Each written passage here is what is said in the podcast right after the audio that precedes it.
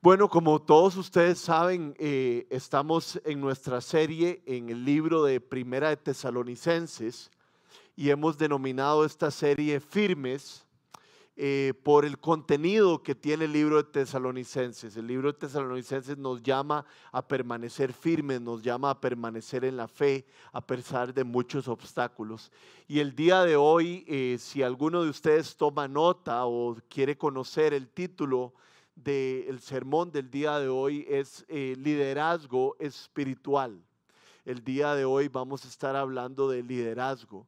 Y este es un tema que, si les soy sincero, me encanta. Desde que era muy eh, niño me ha encantado eh, el liderazgo. Me acuerdo que cuando jugaba fútbol me, me gustaba ser parte de los líderes del equipo. Yo no era muy bueno era bastante tuerca jugando fútbol. Yo no sé quién se acuerda, ya no se utiliza esa palabra, pero antes en los equipos de fútbol había alguien que se llamaba el cuarto defensa y era la persona que estaba enfrente del defensa central y usualmente era lento y tuerco y yo era uno de esos.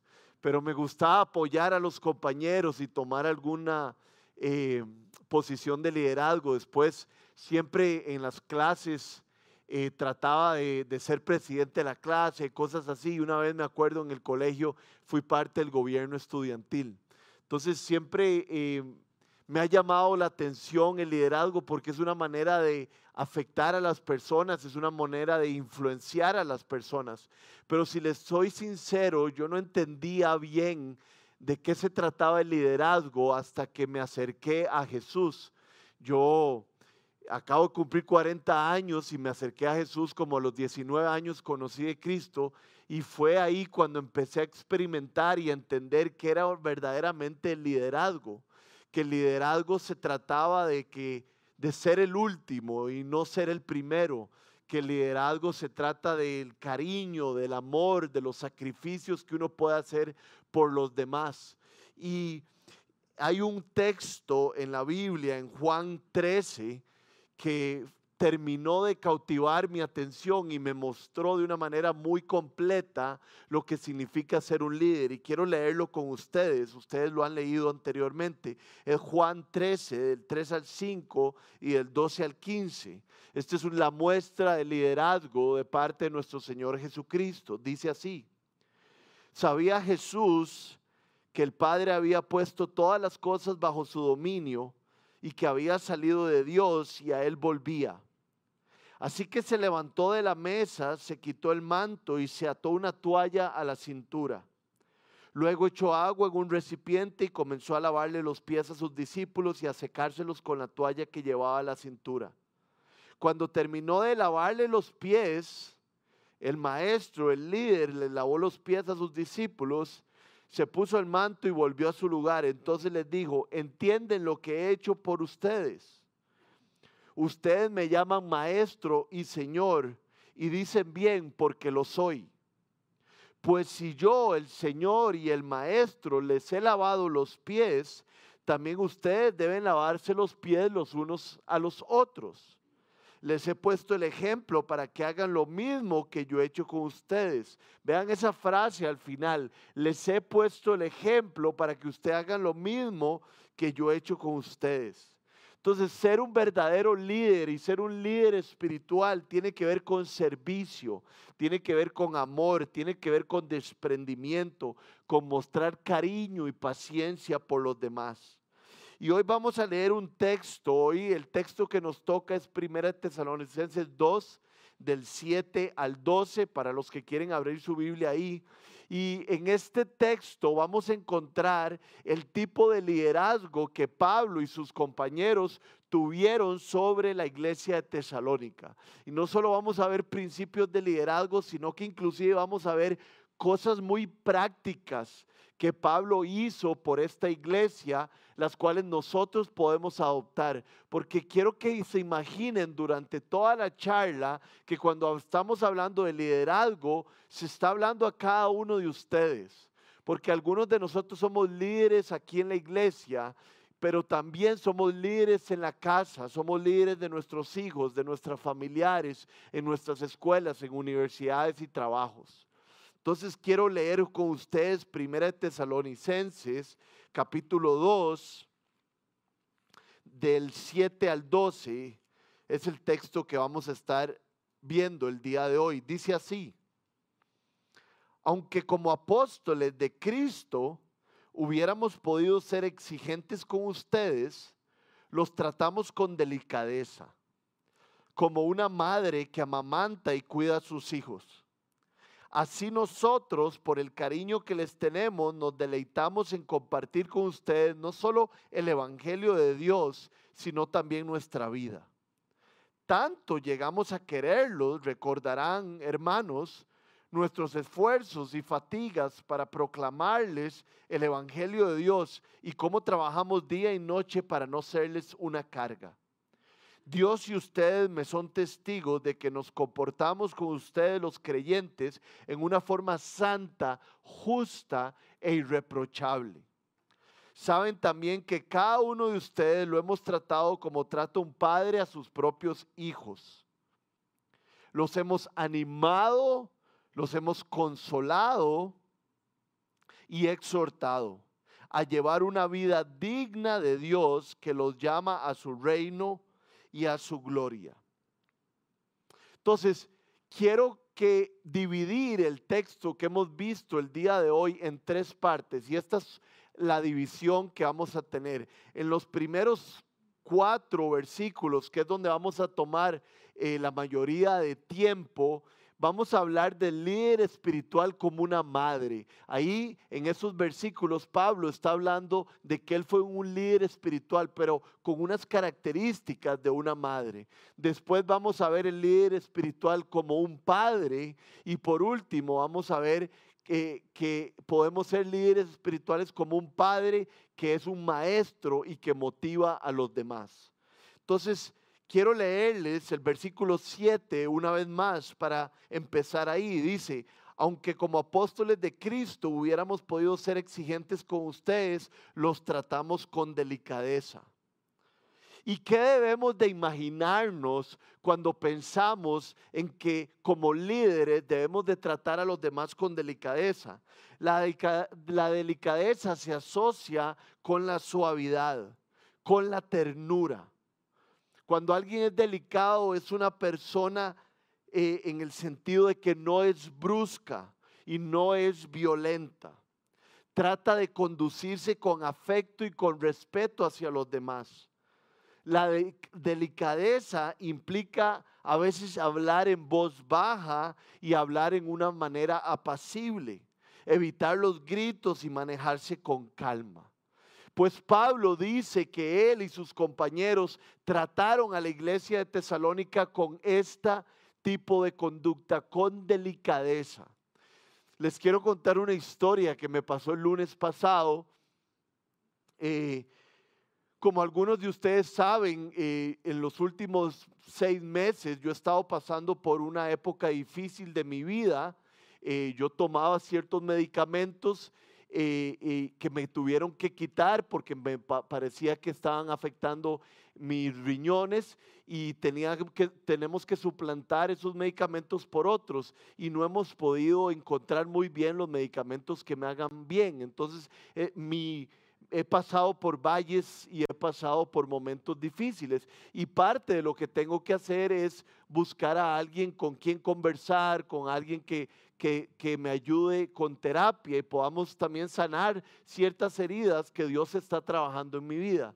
Y resulta que fui donde una señora que me atendió en su propia casa y desde que me atendió, me, atendió con una gran delicadeza. Me dijo, hola Rodrigo, ¿cómo está? Y su voz me trajo calma, apenas la había conocido. Me acuerdo que llegamos y nos sentamos en unos sillones y ella me empezó a hablar y eso que le hablan a uno y uno se siente como hasta arrullado.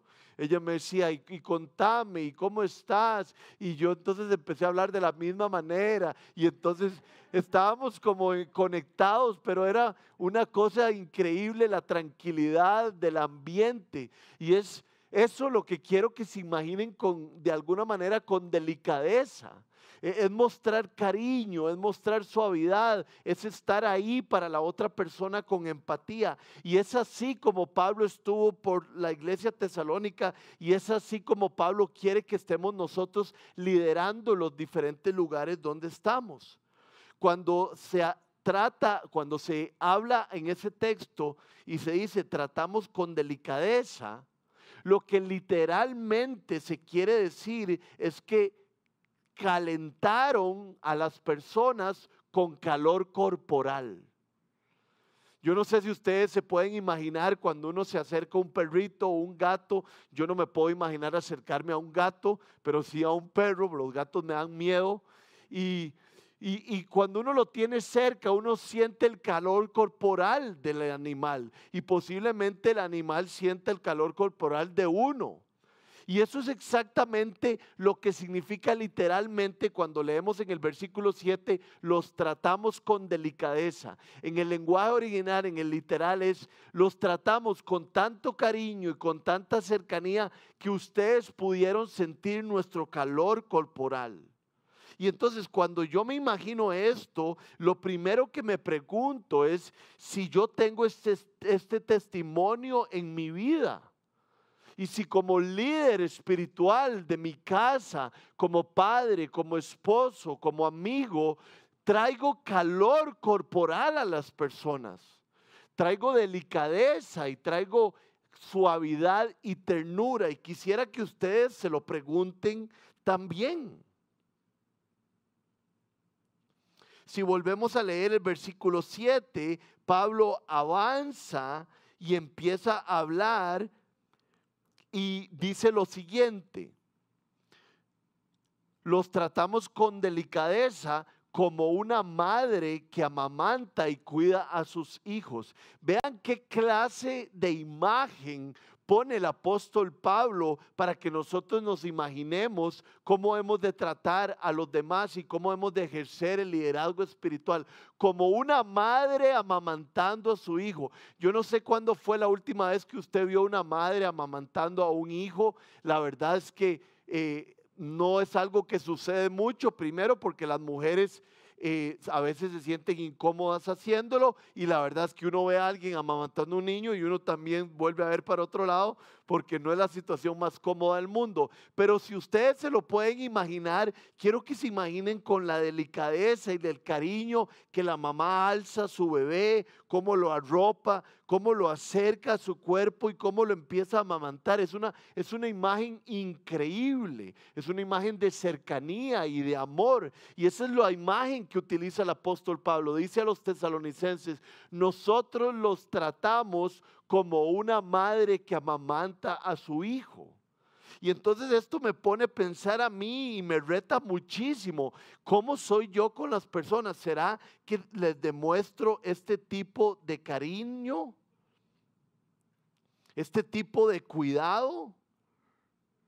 Y vean cómo también esta imagen de alguien amamantando a un niño no solo es de cercanía, de cariño, de delicadeza, sino que es alguien nutriendo a otra persona.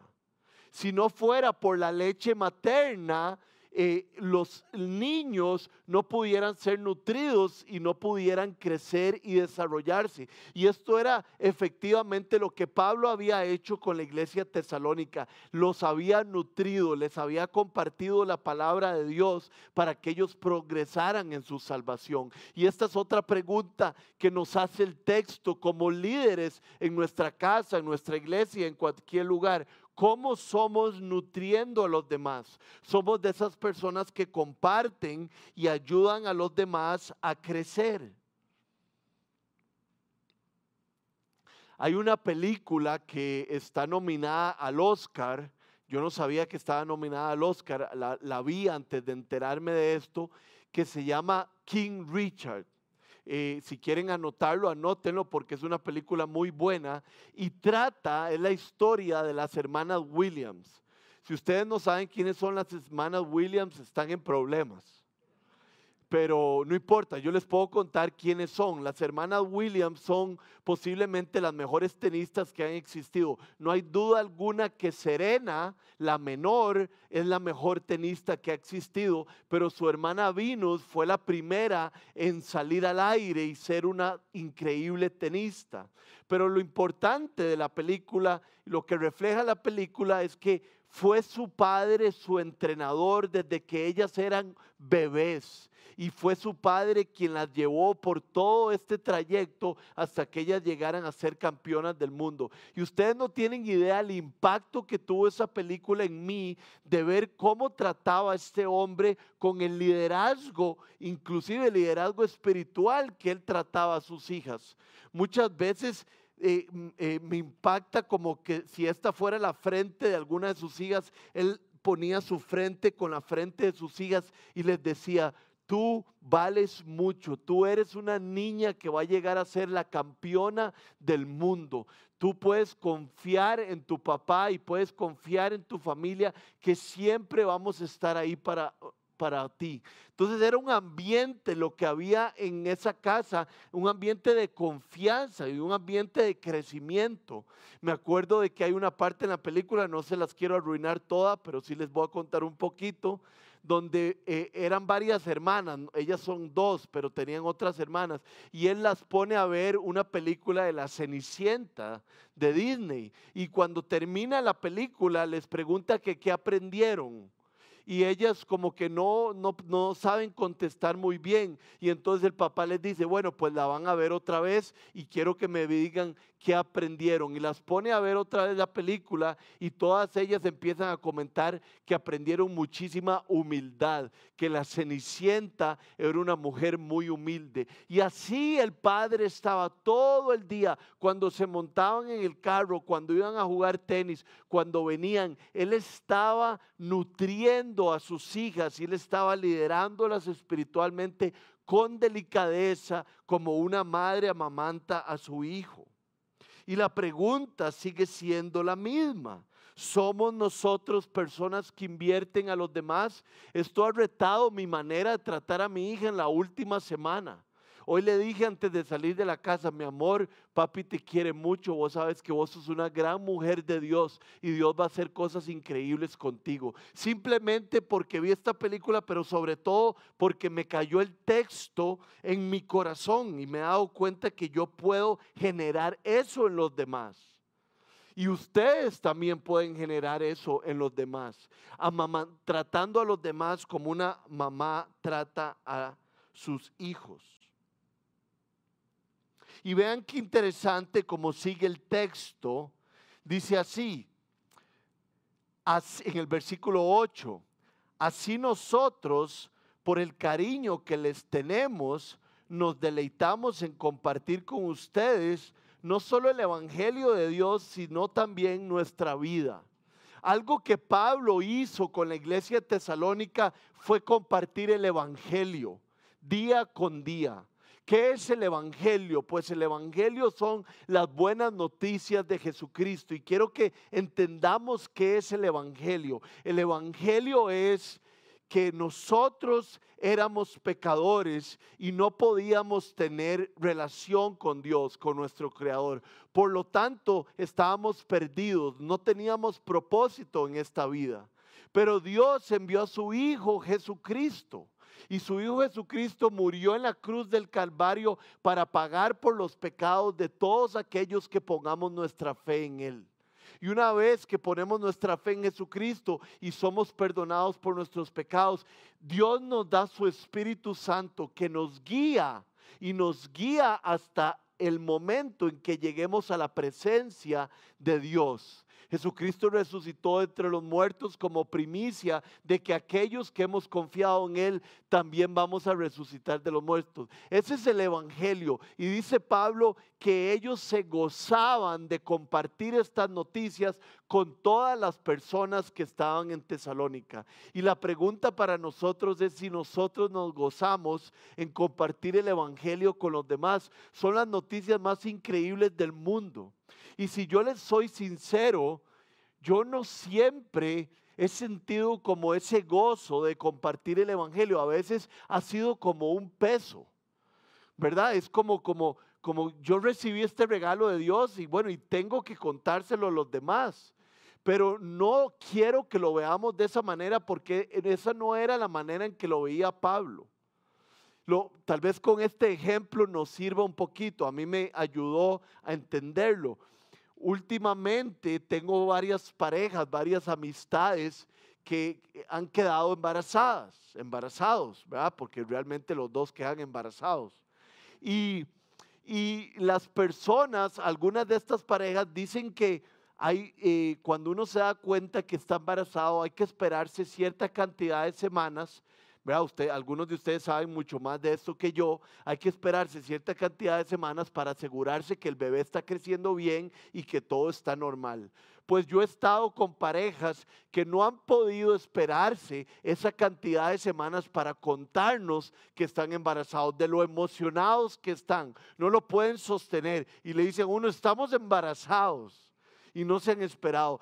Porque es una noticia increíble, es una noticia que los llena de gozo y les cambia su vida. Y esto es lo que yo entendí ahora que leí este texto de Tesalonicenses y Pablo dice, les hemos compartido con gozo el Evangelio, porque es algo que, que no podemos dejarnos para nosotros mismos, es algo que por emoción queremos contarle a los demás. Hemos pasado de las tinieblas a la luz admirable. El creador del mundo no está enojado con nosotros, no cuenta nuestras tortas y nuestros pecados, sino que tenemos paz con Dios por medio de nuestro Señor Jesucristo.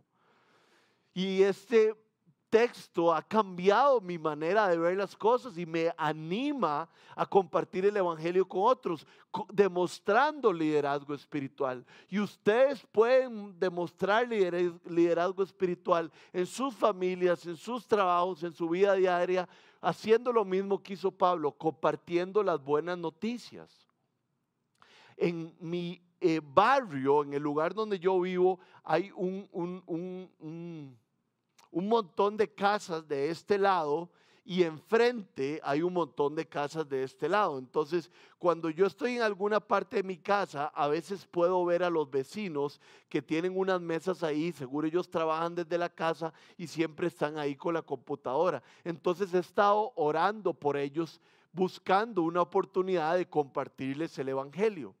Y el otro día llegué eh, a la casa un poco de noche y les toqué la puerta y les dije, mi nombre es Rodrigo y quiero ponerme a su servicio. Yo soy aquí el que vive aquí enfrente y había una tabla de surf en la casa de ellos y les dije, yo también surfeo, entonces si un día quieren ir a la playa conmigo me avisan.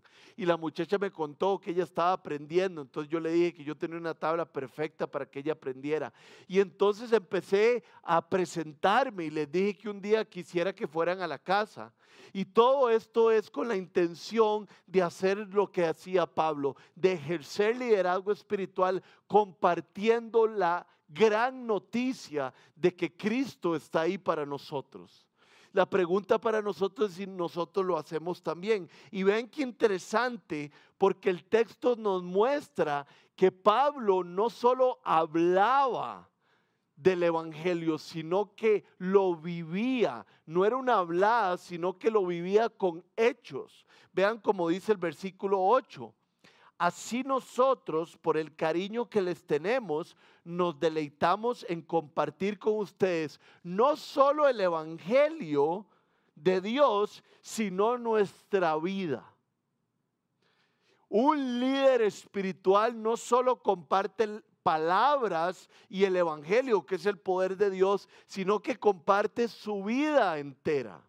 Vean cómo nos narra el libro de Hechos en el capítulo 2, del 44 al 45, la vida que tenían los creyentes cuando empezó la iglesia. Dice así, dice, todos los creyentes estaban juntos y tenían todo en común. Vendían sus propiedades y posesiones y compartían sus bienes entre sí según la necesidad de cada uno. Y es que yo no sé si ustedes lo pueden identificar, pero hay áreas en nuestras vidas que nosotros podemos compartir con los demás, pero hay áreas que nos queremos dejar reservadas.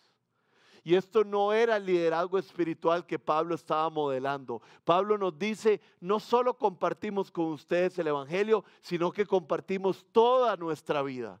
No había una área de la vida de Pablo que Pablo no haya compartido y puesto a disposición de los tesalonicenses. Y eso me reta a mí para preguntarme, Rodrigo, ¿qué áreas de tu vida te estás reservando y no le estás ofreciendo a los demás? El otro día me pasó algo vacilón, no, nos invitaron una pareja de aquí de Casa 242 a, a cenar, algunos de ustedes lo conocen, se llama Arturo Ramos y Dina, y estábamos comiendo, fue ese día glorioso que Costa Rica le ganó a Jamaica, y y estábamos como en un lugar de la casa de ellos muy acogedor, donde había plantas y como que estaba eh, al descubierto, y era un lugar perfecto para hacer como una carne asada. No sé por qué estábamos hablando de eso. Y de repente, Luciana, nosotros nos acabamos de pasar de casa hace unos meses y porque nos habían prestado una casa en Romuser y nosotros tenemos un barbecue que nos regalaron eh, todavía en esa casa de Romuser. Y entonces cuando me di cuenta, Luciana les dijo a ellos que nosotros teníamos un barbecue y que se los regalábamos. Yo me quedé como viendo para el ciprés, pero seguimos compartiendo. Y después, cuando nos montamos en el carro y nos devolvimos a la casa, Luciana me dijo, Rodri, te tengo que pedir perdón. Y yo le dije, ¿por qué, mi amor? ¿Qué pasa? De porque les regalé el barbecue a Arturo y a Dina y ni siquiera te había preguntado. Y me dolió a mí de alguna otra manera. Todavía no se lo hemos dado. Pero, pero, pero si les soy sincero, y creo que se los vamos a dar, pero wow, qué fácil llevar flores donde Arturo y Dina, o qué fácil ofrecerles oración, o qué fácil ayudarles en su casa, o, pero el barbecue duele, es, es donde uno hace cosas ricas, ¿verdad? Y es solo un ejemplo tal vez tonto, pero quiero que ustedes imaginen cuáles son las áreas en su vida que no están ofrecidas hacia todo mundo.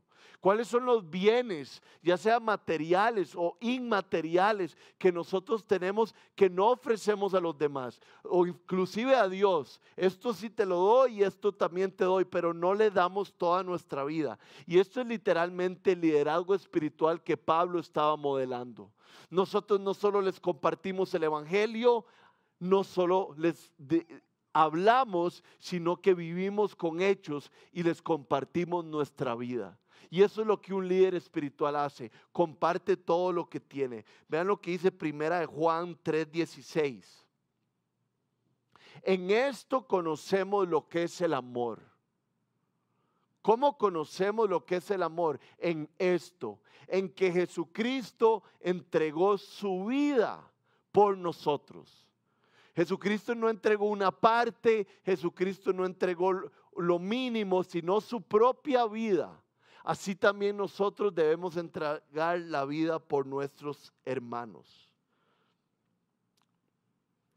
La vida que Pablo había tenido en la iglesia tesalónica ah, era una vida sacrificial.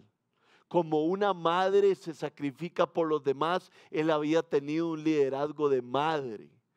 El otro día estaba hablando con mi mamá por mensaje de texto y yo le digo a mi mamá, ella me dice chulo, yo le digo chula a ella. Ahora se ha extendido un poco, entonces yo le digo chuchu a mi hija y entonces, bueno, a veces me enredo, no sé quién es el chulo o la chula ahora, pero estaba hablando con mi mamá y, y mi mamá me estaba preguntando cómo me estaba sintiendo y entonces yo le compartí a mi mamá cómo me había sentido y le dije, mami, gracias por siempre estar pendiente de mí, te quiero mucho, mi mamá chula.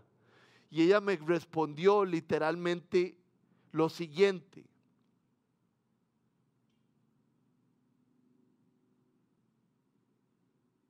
Te quiero mucho, mi Rodri.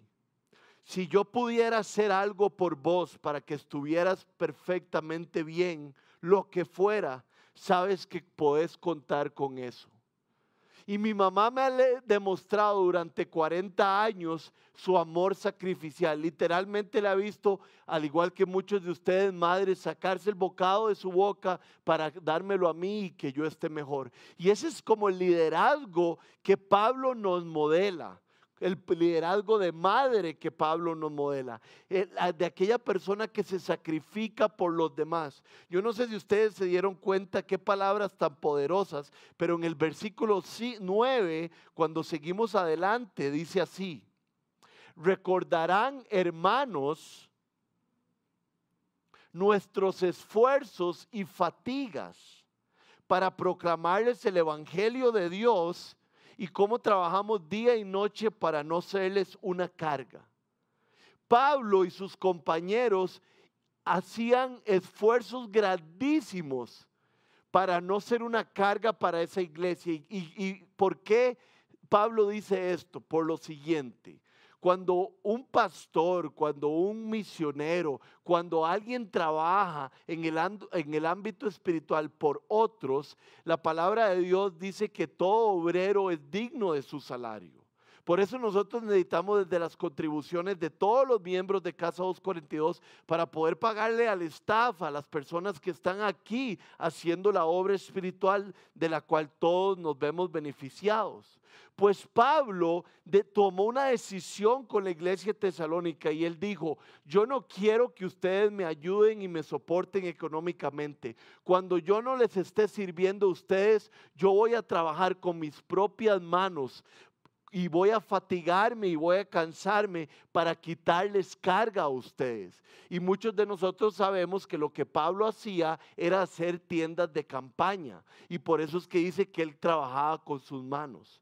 Pero es increíble el liderazgo espiritual que toma esto, porque dice, nuestros esfuerzos y fatigas para proclamarles el Evangelio de Dios y cómo trabajábamos día y noche para no serles una carga. Y entonces con esto nos damos cuenta que un líder espiritual le quita carga a los demás. Y esto es contracultural porque como les dije antes, este es como el, el, concepto que tiene el mundo del liderazgo. Si yo soy líder, otros tienen cargas para quitarme cargas a mí. No es cierto. Si yo soy el líder, otros se fatigan para yo no fatigarme. Pues esa no es la imagen de liderazgo que nos da la Biblia. La Biblia, la imagen de liderazgo que nos da es yo me fatigo, yo me canso por los demás. Dice que Cristo murió por nosotros. Cristo lavó los pies de los discípulos. Cristo no se aferró a su posición de Dios, sino que se negó a sí mismo y cargó con su cruz. Entonces el liderazgo espiritual le quita fatiga a los demás, le quita carga y más bien lo lleva adelante. Y esto es algo que yo he ido aprendiendo. Humildemente les cuento, digamos, los días viernes es mi día libre y Luciana, eh, mi esposa, es una mujer muy ocupada, ella eh, tiene un trabajo ahí con su familia donde les ayuda con, con las redes sociales de su, de su eh, empresa, pero mi hija Ela es un trabajo de, de, de 24 horas. Y entonces yo, porque Dios me iluminó, le dije a Luciana el día viernes, que es mi día feriado, yo le dije, yo los viernes quiero que no te preocupes por ella. Yo voy por ella a la escuela y yo me encargo de ella toda la tarde hasta que llegue la noche. Inclusive el otro día y le dije, yo quiero llevar a ella en la mañana al kinder. Entonces los miércoles la llevo al kinder porque tenemos una conversación muy linda durante eh, la ida en carro. Y entonces yo sé que si yo tomo ese liderazgo, yo me fatigo y me canso haciendo esa parte, yo le ahorro fatiga a mi esposa y ella está liberada para descansar o para hacer cosas que no podría hacer mientras cuida a ella. Y entonces esto es exactamente lo que Pablo había hecho con la iglesia tesalónica y es lo que nos llama a nosotros a hacer como líderes espirituales. Quítele fatiga y carga a su esposa sea un líder espiritual. Quítele fatiga y carga a sus compañeros de trabajo y sea un líder espiritual. Y cuando le quitemos carga y fatiga a los demás, los demás se van a preguntar, ¿qué fue lo que se le metió a este? Y vamos a poder compartirles no solo el Evangelio, sino también nuestra vida. Esto es lo que vemos en la primera parte del liderazgo espiritual como una madre. Y termino con 2 Tesalonicenses 3 del 7 al 9. Vean lo que dice. Ustedes mismos, hablando Pablo, saben cómo deben seguir nuestro ejemplo nosotros no vivimos como ociosos, o sea, sin hacer nada entre ustedes, ni comimos el pan de nadie sin pagarlo. Al contrario, día y noche trabajamos arduamente y sin descanso para no ser una carga a ninguno de ustedes. Y lo hicimos así no porque tuviéramos derecho a tal ayuda, sino para darles un buen ejemplo. Este es otro recordatorio de cómo Pablo trabajó arduamente para no serles una carga a ellos. El líder espiritual no es una carga. El líder espiritual más bien facilita las cosas. Y esto es un gran reto para mí. Porque yo me pregunto, ¿soy yo alguien que facilita las cosas en mi trabajo? ¿Soy yo alguien que facilita las cosas en mi casa? ¿Que facilita las relaciones con mis amigos? ¿O soy alguien que lleva carga a los demás? Esa es la primera parte y en la que íbamos a durar muchísimo tiempo. Pero ahora llegamos al versículo 10, que dice así, Dios y ustedes me son testigos de que nos comportamos con ustedes los creyentes en una forma santa, justa e irreprochable. Recordemos que habíamos dividido este texto en el liderazgo espiritual que, eh, eh, tiene una madre el estilo de liderazgo que podríamos tener como madre. Pero ahora estamos hablando del estilo de liderazgo que podríamos tener como padre. Y el principio número uno de liderazgo que tiene un padre es de ejemplo. El padre sirve como ejemplo de su vida de integridad, su vida virtuosa a su familia. Y entonces yo me pregunto inmediatamente, Rodrigo, ¿sos ejemplo de liderazgo? Aquí Pablo dice, ustedes me son testigos de cómo nos comportamos de una manera santa e irreprochable. ¿Será que nosotros podemos llegar a los rincones de nuestra vida y decir, ustedes son testigos de la manera en que yo me he comportado entre ustedes?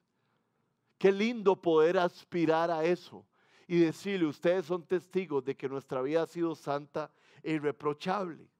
Vean lo que dice 1 Tesalonicenses 2 del 4 al 5. Al contrario, hablamos como hombres a quienes Dios aprobó y les confió el Evangelio. No tratamos de agradar a la gente, sino a Dios que examina nuestro corazón. Como saben, nunca hemos recurrido a las adulaciones ni a las excusas para obtener dinero. Dios es testigo. ¿Por qué quise mencionar este versículo porque este versículo es un ejemplo de la vida de santidad que tenían Pablo y sus compañeros. Una vida santa es alguien que vive como si la audiencia de su vida fuera Dios únicamente. No se preocupa por lo que los demás van a pensar de él, sino se preocupa solo de lo que Dios va a pensar de él. También dice que vivían de una manera justa e irreprochable. Y cuando se dice de una manera irreprochable, lo que se quiere decir es que nadie puede tener una acusación en contra de nosotros. Y esto no es porque se espera que nosotros seamos perfectos, no, pero se espera que cuando fallemos rápidamente pidamos perdón, rápidamente solucionemos nuestro error. Eso es una persona irreprochable. Una persona irreprochable no es una persona que nunca se ha jalado una torta, es una persona que apenas se jala una torta, rectifica su vida y la pone en orden delante de Dios. Y este es el ejemplo de liderazgo paternal que Pablo había tenido. Estaba viviendo una vida santa, una, una vida justa e irreprochable. Y cuando yo pienso en una vida santa, justa y reprochable, se me viene a la mente eh, Job. Vean cómo empieza el libro de Job y cómo se describe a Job.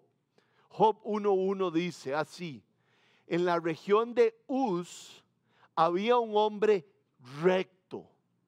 E intachable. No tenía tachas. Apenas tenía una tacha, apenas perdía el camino, volvía de vuelta. Y vean cómo lo dice, que temía a Dios y vivía apartado del mal. Job era una persona que veía el mal y se apartaba no más bien se acercaba. Y en la Biblia tenemos varios ejemplos de alguien que se acerca o se aparta del mal, ¿no es cierto? Tenemos el ejemplo del rey David, que una vez estaba en su casa de habitación y vio hacia afuera y vio una mujer eh, muy hermosa bañándose y en vez de apartarse de esa tentación, mandó a llamar a esa mujer y que la trajeran a su presencia. Y esto es hace un gran contraste cuando pensamos, digamos, en el personaje de José. Cómo José trabajaba en un lugar para un señor que se llamaba Potifar. Pobrecito este señor, le habían puesto Potifar. Y resulta que la esposa de Potifar se le muestra a José y le dice que quiere tener relaciones con él. ¿Y qué hace José? Sale corriendo de esa casa, se aparta del mal. Y esto es lo que la Biblia llama de un, hombre o una mujer que tiene ese liderazgo espiritual, que busca la santidad, la justicia y ser irreprochable. Y creo que Job es un excelente ejemplo. Era un hombre recto, intachable, apartado del mal. La pregunta para mí y la pregunta para todos nosotros es si tenemos ese ejemplo de liderazgo espiritual. Si la gente puede ver en nosotros que cuando caemos nos levantamos y damos la cara a Dios y damos la cara a los demás. Y el último punto es el Padre como maestro y motivador, que nosotros nos comportemos como padres que motivan y somos maestros. Y esto lo encontramos en el versículo 11 y 12. Aquí terminamos nuestro texto. Vean cómo dice. Los hemos animado. Eh, perdón, a partir del 11. Saben también que a cada uno de ustedes los hemos tratado como un padre trata a sus hijos. ¿Y cómo trata un buen padre, un padre con liderazgo espiritual a sus hijos? El versículo 12 nos, nos lo dice. Los hemos animado, los hemos consolado y los hemos exhortado a llevar una vida digna de Dios, que los llama a su reino y a su gloria. Aquí hay tres palabras claves que describen el liderazgo de un padre como animador y como maestro y motivador. El padre, el liderazgo espiritual de un padre es alguien que anima, es alguien que exhorta y es alguien que consuela. ¿Seremos nosotros así con las personas a nuestro alrededor? Y quiero que analicemos rápidamente cada una de estas palabras. En la Reina Valera estas palabras son así. Dice que los exhortaban, los consolaban y les encargaban ciertas cosas, que anduvieran como es digno de Dios. Entonces quiero que entendamos qué significa exhortar a alguien. Esta palabra exhortar viene de la palabra paracaleo en griego, que es una palabra muy cercana a paracletos. Muchos de ustedes han escuchado esta palabra paracletos porque es la palabra que se utiliza en Juan 14 para describir al Espíritu Santo. El Espíritu Santo es el paracletos y lo que significa eso es que es el ayudador el Espíritu Santo literalmente lo que significa paracletos es el que viene a nuestro lado.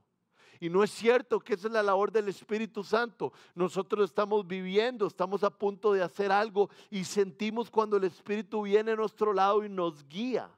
Pues eso es lo que se espera de un líder espiritual, que venga al lado de las personas y los guíe y los ilumine. No que literalmente los enfrente y los despedace, no, sino que venga al lado y los ayude. Eso significa exhortar. Me imaginé, no sé por qué, pero me imaginé las conversaciones que a veces tengo con Patiño, el líder de música, cuando empezamos a hablar de las celebraciones, de cómo podemos mejorar, de cómo lo hizo él, de cómo lo hice yo, de cómo podemos llevar a las personas a la presencia de Dios. Y entonces no es un enfrentamiento de, fuerzas, sino es venir al lado de la persona y exhortarlo y decirle, creo que podríamos hacerlo así, creo que sería mejor de la siguiente manera. Eso hace un padre espiritual, exhorta, pero no solo exhorta, sino que también el texto dice consuela. Y esta palabra de consolar es la palabra que encontramos en Juan 11, 19 y el 31, y para resumirles, quiero contarles que esto es lo que la palabra que se utiliza cuando en Juan muere Lázaro. Lázaro tenía unas hermanas que eran María y Marta. Y dice el texto que literalmente los judíos se acercaron a la casa de Marta y María. ¿Para qué? Para consolarlas. ¿Por qué? Porque estaban pasando por un momento muy difícil y querían animarlas y ayudarlas a salir adelante. La palabra se reservaba, consolar es levantar y restaurar el ánimo de forma cariñosa y compasiva. Esta expresión bella de la bondad paternal natural se ajusta al Padre espiritual es aprender que cuando las personas encuentran obstáculos en sus vidas, nosotros venimos y los consolamos y los animamos a seguir adelante. Los jueves eh, nosotros tenemos un grupo aquí en la iglesia de crecimiento donde ayudamos a ciertas personas a aprender a enseñar, a enseñar la Biblia y a predicar. Y es interesante porque todos estamos aprendiendo y hay personas que enseñan y predican en ese grupo por primera vez. Y para serles sincero, hay unas personas que lo han hecho muy, muy, muy mal la primera vez. Y parte de lo que hacemos en esa clase es darle retroalimentación a las personas.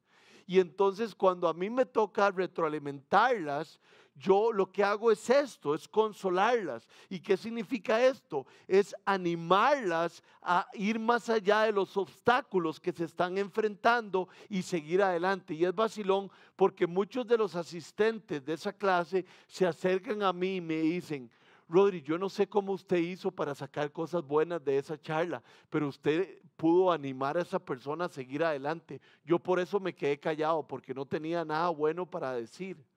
Y no es eso porque yo no me estoy echando flores o que soy muy galleta. Lo que les estoy diciendo es que Dios me ha ayudado a consolar. Y consolar significa animar a la persona y de alguna otra manera quitar los obstáculos que hay y decirle, podemos seguir adelante. Hay una frase que se utiliza en las eh, películas de guerra donde dicen, no one is left behind, nadie se queda atrás.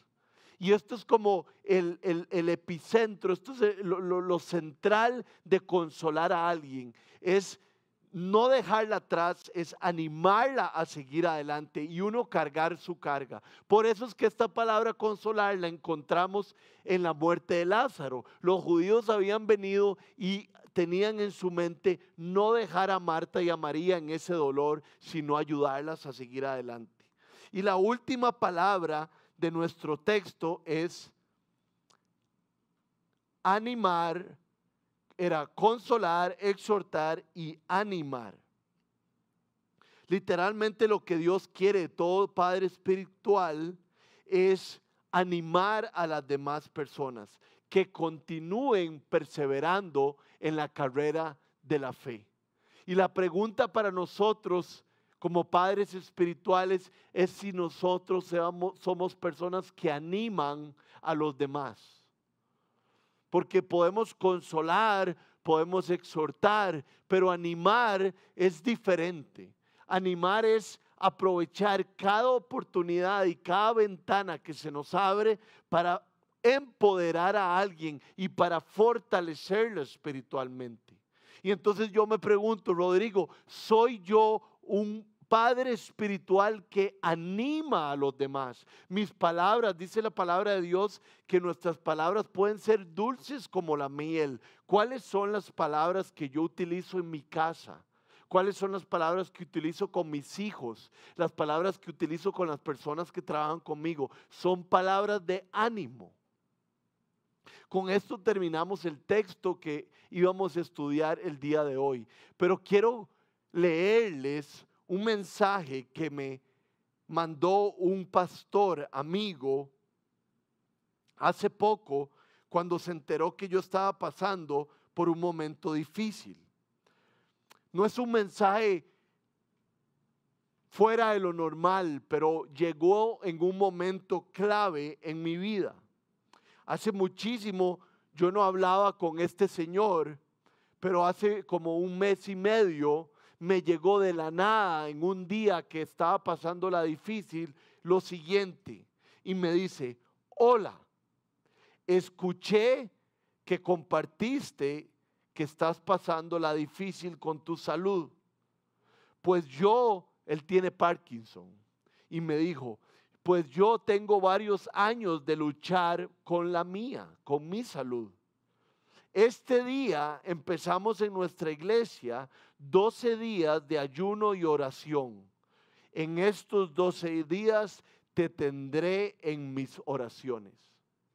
Eso es lo que hace un líder espiritual.